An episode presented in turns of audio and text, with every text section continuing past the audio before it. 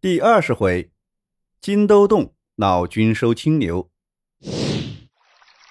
过了河，老龟请唐僧到西天见到如来佛祖时，问一声他什么时候才能够变成人的模样。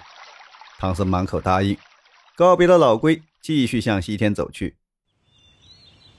一天，他们走进一座险峻的高山，隐约看见山上有许多房子。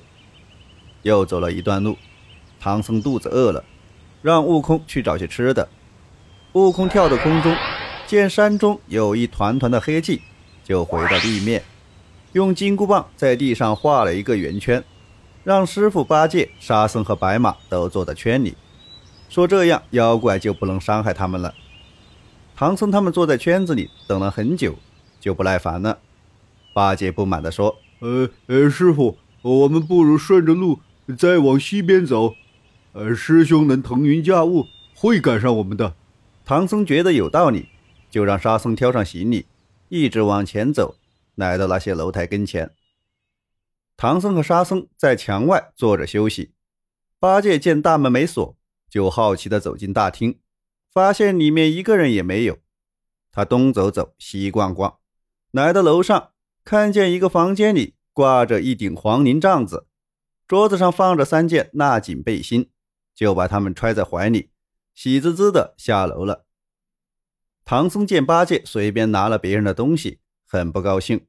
八戒强词夺理说：“这衣服又没主人，天气凉了，正好给我们御寒。”说着就让沙僧穿在身上。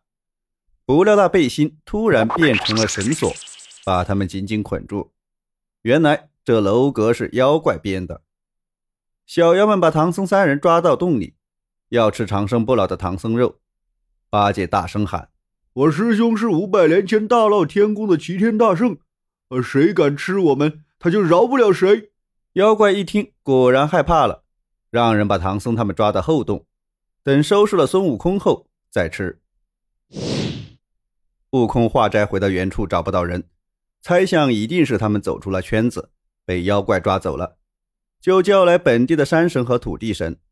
一问才知道，抓走师傅的是金兜山金兜洞的独角四大王。于是悟空来到金兜洞前，大骂妖精是有眼不识泰山，要他赶快把师傅师弟放了。妖怪硬着头皮出动迎战，妖怪打不过悟空，就让小妖们一起上。悟空跳到山顶，把金箍棒扔到空中，变成一根巨棒向妖怪砸去。小妖怪吓得大叫。陈天的柱子倒下来啦！四处逃命。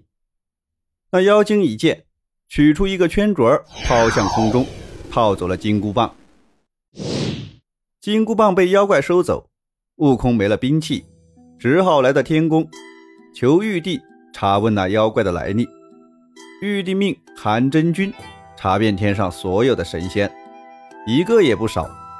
于是悟空请倚天王、哪吒。以及邓化、张方二个雷公下凡捉拿妖怪，玉帝答应了。来到金兜山上空，李天王让哪吒去打先锋。那妖怪提着枪跳出洞来，对着哪吒就刺。哪吒挥着斩妖宝剑，变成三头六臂，妖怪也变成三头六臂。哪吒又施展法术，扔出砍妖剑、斩妖刀、缚妖锁、风火轮。说了声“变”，顿时满天兵器向妖怪打去。那妖怪又拿出金圈镯，把满天的兵器都套走了。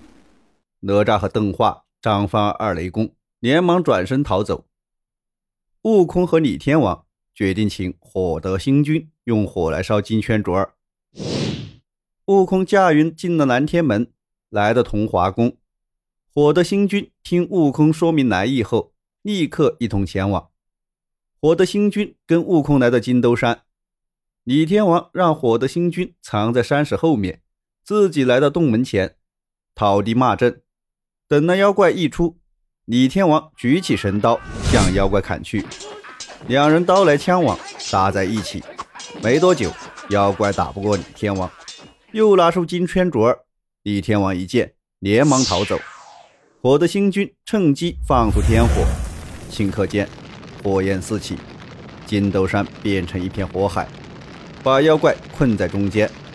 妖怪不慌不忙地把金圈镯儿向烈火扔去，只听见哗啦一声，那些火龙、火马、火刀、火箭，连同火的星君的火器，全被金圈镯儿套了进去，只剩下火的星君一人，可怜地站在空中。悟空从乌浩宫请来水的星君的属下黄河水伯，黄河水伯用玉瓶装了全部的黄河水，朝金兜洞倒去。妖怪退到洞里，用金圈镯挡住了石门，那黄河水倒着流出来，立刻漫山遍野全都是水。金兜山就像大海中的一个小岛。悟空见洪水对妖怪也不起作用，忙叫水伯把水收住。妖怪看见悟空没有兵器，就提出和悟空比拳。于是两个人就在洞前你一拳我一脚的对打起来。哪吒等神将一心想着抢回自己的兵器，纷纷前来帮助悟空。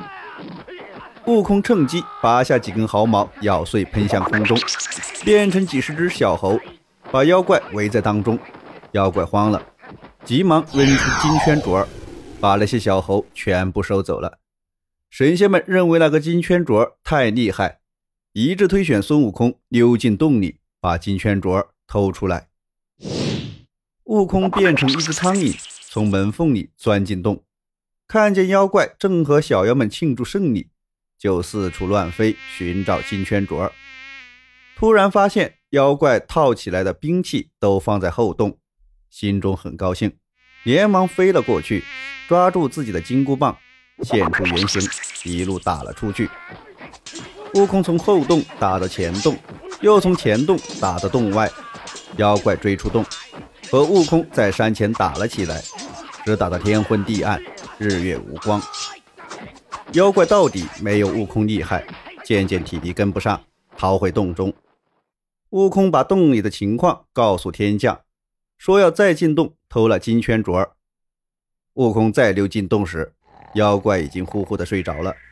悟空见了金圈镯，正紧紧圈在妖怪的左胳膊上，不好下手，就变成一只臭虫。在妖怪带圈的地方连咬几口，妖怪又痛又痒，却不肯取下金圈镯，反而把圈往上带了带，翻了个身又睡了。悟空没有办法，偷偷来到后洞，现出原形，准备把天将们的兵器偷走。他先把被妖怪套来的小猴放出，让他们拿着所有的兵器，自己则解下火龙火马，在后洞放起火来，立刻浓烟滚滚。山洞成了火窖，妖怪被惊醒，看到这情景，大吃一惊，急忙取下金圈镯，把大火套走。再一数小妖，只剩三分之一，而且夺来的兵器都不见了。他断定是孙悟空干的，气得火冒三丈，咬牙切齿，发誓一定要找孙悟空报仇。悟空回到山顶，把兵器还给众仙。这时天已经亮了。哪吒出了一条计策，趁现在妖怪吃了败仗，我们一起动手就能抓住他。天将们都点头表示同意，一起冲到洞前讨战。妖怪立刻提上大枪，跳出洞外，对着悟空就扎。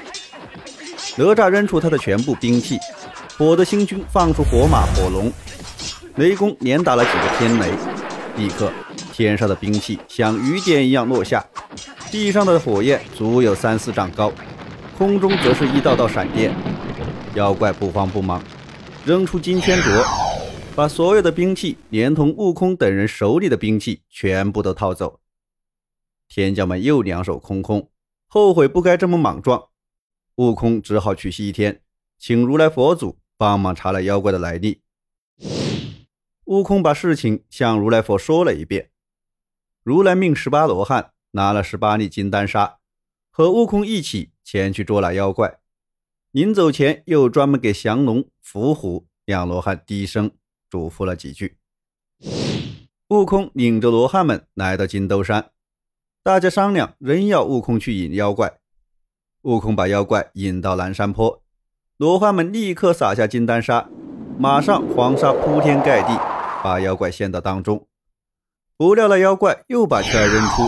呼的一声，十八粒金丹砂全都不见了。神仙们见得目瞪口呆。降龙伏虎两罗汉说：“临走前，如来嘱咐，最后可以找太上老君帮忙查那妖怪的来历。”悟空就驾着筋斗云来到离恨天，问太上老君：“那妖怪是哪里来的？”太上老君闭口不答。悟空只好闯入斗笠宫中，到处乱找。忽然，他发现牛栏边一个童子正在打瞌睡，青牛却不见了，就叫来太上老君。老君一看，大吃一惊，说：“难道是这个畜生下凡成妖？”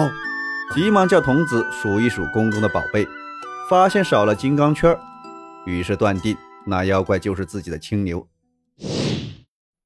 太上老君带着芭蕉扇来到金兜山，仍然叫悟空把那妖怪引出来。那妖怪被悟空引到山峰下，忽然听到山峰上有人喊：“青牛，赶快跟我回去！”妖怪一见是主人到了，吓得转身就想逃。太上老君念了一个咒语，用扇子一扇，妖怪慌忙把金圈镯扔出来。太上老君一把接住，又用扇子一扇，妖怪立刻浑身酸软，现了原形，原来是一头青牛。太上老君用金圈镯穿了那牛的鼻子，牵在手里。太上老君骑着青牛回离恨天了。悟空和天将们打入金兜洞。一起把小妖们打死，拿回各自的兵器，救出唐僧、八戒和沙僧。天将们告别唐僧，回天上交差去了。唐僧师徒收拾好行李马匹，沿着西去的山路缓缓而行。